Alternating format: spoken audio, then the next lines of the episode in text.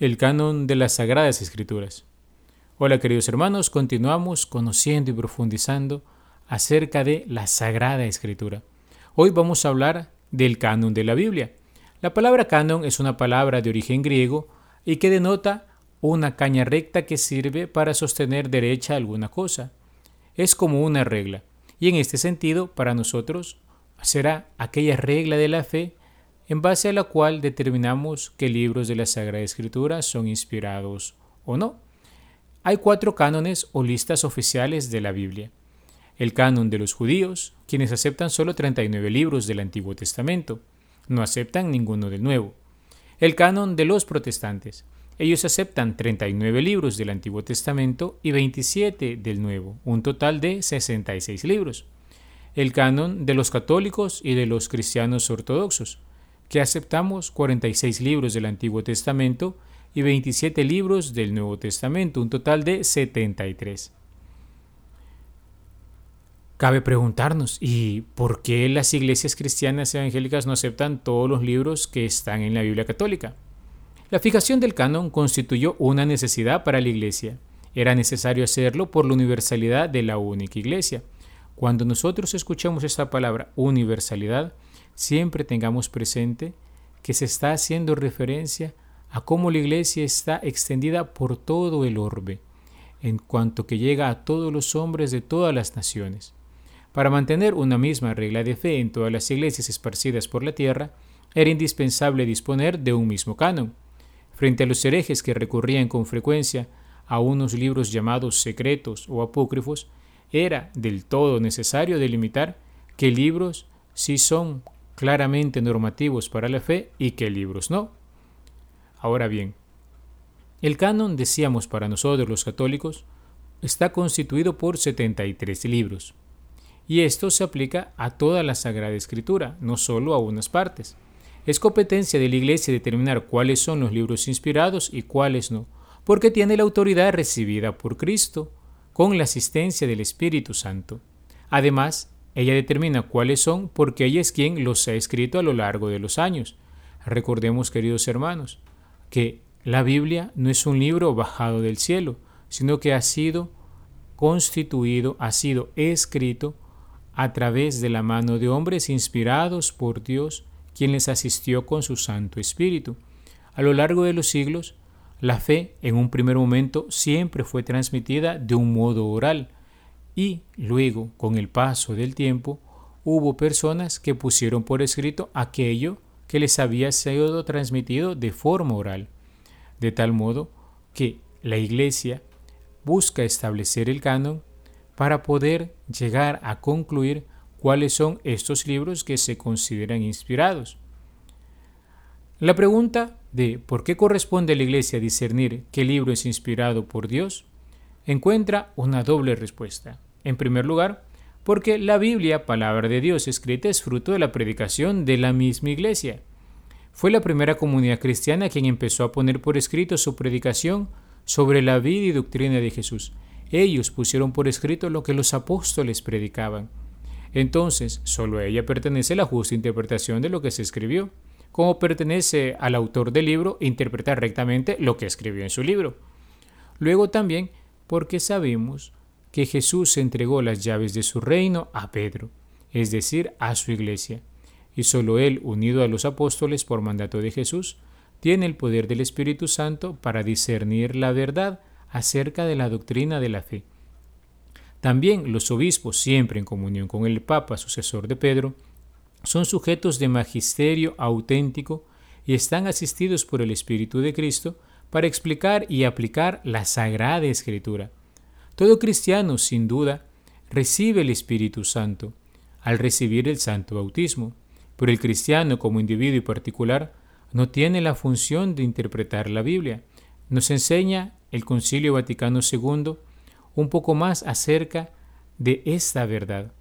El oficio de interpretar auténticamente la palabra de Dios, oral o escrita, nos dice, ha sido encomendado únicamente al magisterio de la Iglesia, el cual lo ejercita en el nombre de Jesucristo. Pero el magisterio no está por encima de la palabra de Dios, sino a su servicio, para enseñar puramente lo transmitido. pues por mandato divino y con la asistencia del Espíritu Santo, lo escucha devotamente, lo custodia celosamente, lo explica fielmente, y de este depósito de la fe saca todo lo que propone como revelado por Dios para ser creído. De modo que cuando nosotros como cristianos vamos y meditamos la Sagrada Escritura, lo hacemos a la luz de la enseñanza del magisterio de la Iglesia, a la luz de lo que la Iglesia nos ha enseñado. Ella nos transmitió la fe, ella nos enseñará también a profundizar en esa fe. De aquí concluimos nosotros también que la Biblia tiene que considerarse una expresión de la fe de la Iglesia apostólica. San Agustín afirmaba, no creería en el Evangelio si no fuera por la autoridad de la Iglesia católica que me lo ordena. Y los primeros obispos de la Iglesia llamaban a la Biblia el libro de la Iglesia. También podríamos concluir otra cosa, que todo libro inspirado es canónico, y no al revés, es decir, la canonicidad es efecto de la inspiración. La Iglesia no causa la inspiración, sino que la reconoce al hacerlo canónico. Es necesario fijar el canon para que la fe en toda la Iglesia universal sea una y tenga un único criterio. De lo contrario, en vez de Pentecostés tendríamos que una torre de Babel. Una cita del Concilio Vaticano II aclara el papel de la Iglesia en este sentido. Dice, la Iglesia, guiada por el Espíritu Santo y por el magisterio de sus pastores, es la depositaria y guardiana del tesoro de la revelación y la única intérprete de la Biblia. El Papa y los demás obispos son maestros auténticos del Evangelio. Lumen Gentium 25. Es decir, lo explican, lo interpretan y lo aplican a la vida de los hombres con la autoridad de Cristo cabeza. También de ahí nosotros podemos entender la importancia de participar en la Santa Misa todos los domingos, porque ahí los sacerdotes en comunión con sus obispos y los obispos en comunión con el Papa explican las sagradas escrituras, de modo que aquello que en la oración un cristiano va contemplando viene enriquecido e iluminado por esta palabra que la Iglesia le da. Desde los primeros tiempos del cristianismo, la Iglesia católica consideraba algunos escritos como canónicos o inspirados, y otros los rechazó. A estos últimos los llamó apócrifos. La palabra canónico se utilizó por primera vez en un concilio llamado de la Odisea, en la ciudad de Frigia, en el año 360. El canon 59 de ese concilio establece que en la asamblea habla hablar de la asamblea litúrgica, no se deben recitar salmos privados o libros no canónicos, sino solamente los libros canónicos del Nuevo y del Antiguo Testamento. Por tanto, el libro canónico vendría a equivaler al conjunto de los libros que norman la fe de la Iglesia. Las primeras decisiones de la Iglesia en relación al canon de la Biblia se dieron en el concilio de Hipona, en África, en el año 393, y la última definición fue en el Concilio de Trento en 1546. Tenemos que hacer nosotros también, queridos hermanos, una aclaración de términos, para que nosotros también vivamos aquel famoso refrán o principio. Hablando se entiende la gente. Se llaman libros protocanónicos aquellos que han sido siempre y sin discusión aceptados como inspirados por toda la Iglesia y, en el caso del Antiguo Testamento, con los judíos. Se llaman deuterocanónicos los libros que en algún momento fueron cuestionados como canónicos, pero que la Iglesia finalmente reconoció como tales. Estos son 14, siete del Antiguo Testamento, Tobías, Judith, primera y segunda de Macabeos, Baruch, Sabiduría y Sirácides, y siete del Nuevo Testamento, Hebreos, Santiago, Judas, segunda de Pedro, segunda y tercera de Juan, y el Apocalipsis más algunos versículos de los Evangelios, Marcos 16 del 9 al 20, Lucas 22 43 y Juan 8 del 1 al 11. Los no católicos llaman a los libros deuterocanónicos del Antiguo Testamento libros apócrifos. En la Iglesia Católica llamamos libros apócrifos, literalmente significa algo escondido, aquellos libros que no forman parte del canon de la Sagrada Escritura, aunque lleven el nombre de Evangelio, Hechos o Apocalipsis. Los no católicos llaman a estos libros pseudoepígrafos. Es importante reconocer esto, queridos hermanos, porque así nos evitamos también algunas discusiones innecesarias, para que así podamos comprender qué es lo que cada quien entiende por las palabras. Ahora bien, siguiendo con nuestra exposición. ¿Qué criterios tuvo la Iglesia para saber que un libro es inspirado? Podemos establecer los siguientes. En el caso del Antiguo Testamento, primero, la Biblia de los 70. Es innegable que al abrirse el cristianismo a la gentilidad y a la cultura helenística, es decir, a la cultura griega, la escritura judía utilizada por los primeros cristianos fue el texto de los 70. Pues bien, en la Biblia de los 70 están incluidos tanto los libros protocanónicos y los deuterocanónicos del Antiguo Testamento. ¿Qué es esto de la Biblia de los 70? La Biblia de los 70 es la Sagrada Escritura del Antiguo Testamento que los judíos de la diáspora, es decir, los que vivían fuera de Israel, habían puesto por escrito para transmitir la fe. Por esto es que la Iglesia lo retoma para anunciar la palabra a aquellos cristianos que venían de la gentilidad, del paganismo, o que eran de cultura griega. Segundo, el uso en el culto. Parece ser que en la liturgia de la sinagoga se leían cíclicamente cada tres años los libros de la Torá, es decir, los libros de la ley y de los profetas. Con el tiempo la lectura se extendió también a otros escritos. El uso en el culto de un libro significa un reconocimiento al menos implícito de su carácter sagrado. Por otra parte, la Iglesia primitiva utilizó la Biblia judía en el propio culto del domingo. Aún colocándonos en un terreno hipotético, es de suponer que los judíos en la diáspora habrían utilizado para su culto todos los libros incluidos como sagrados en la Biblia de los 70.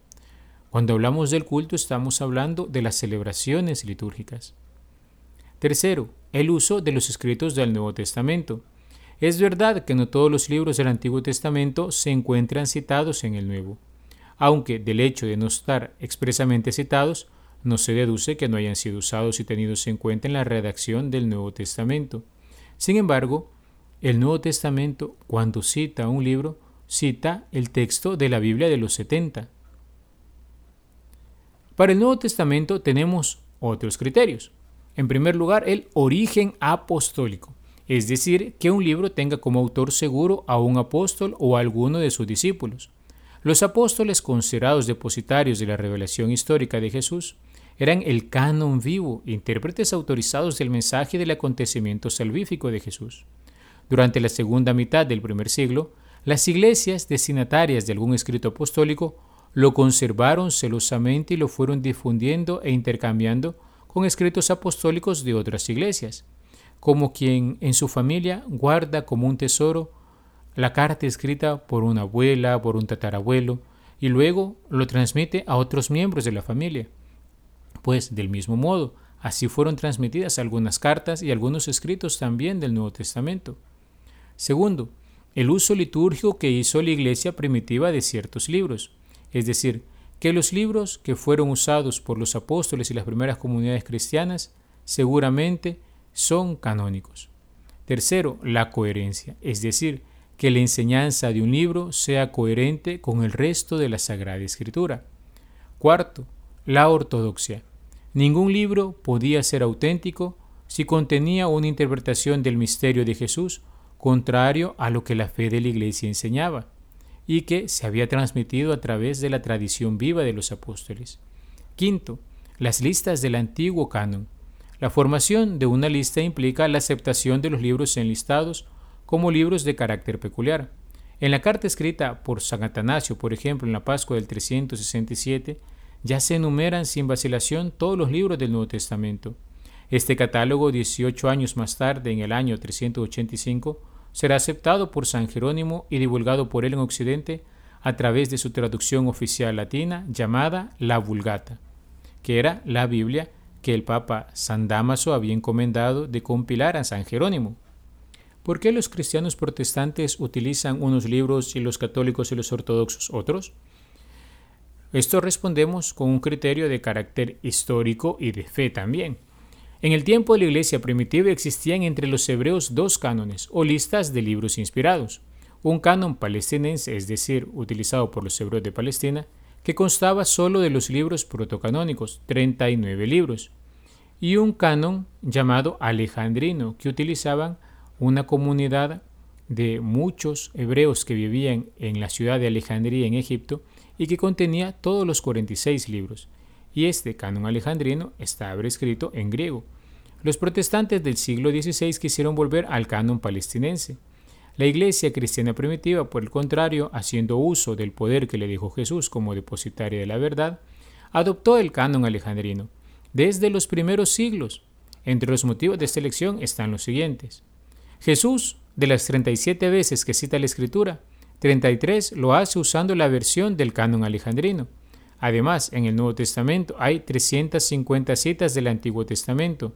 De estas 300 corresponden al canon alejandrino.